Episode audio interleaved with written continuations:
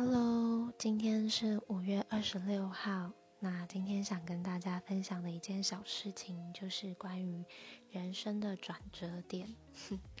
呃，一讲到人生，感觉好像很沉重。可是刚刚跟一个朋友出去散步运动的时候，就有聊到他今年呢去报考了护校。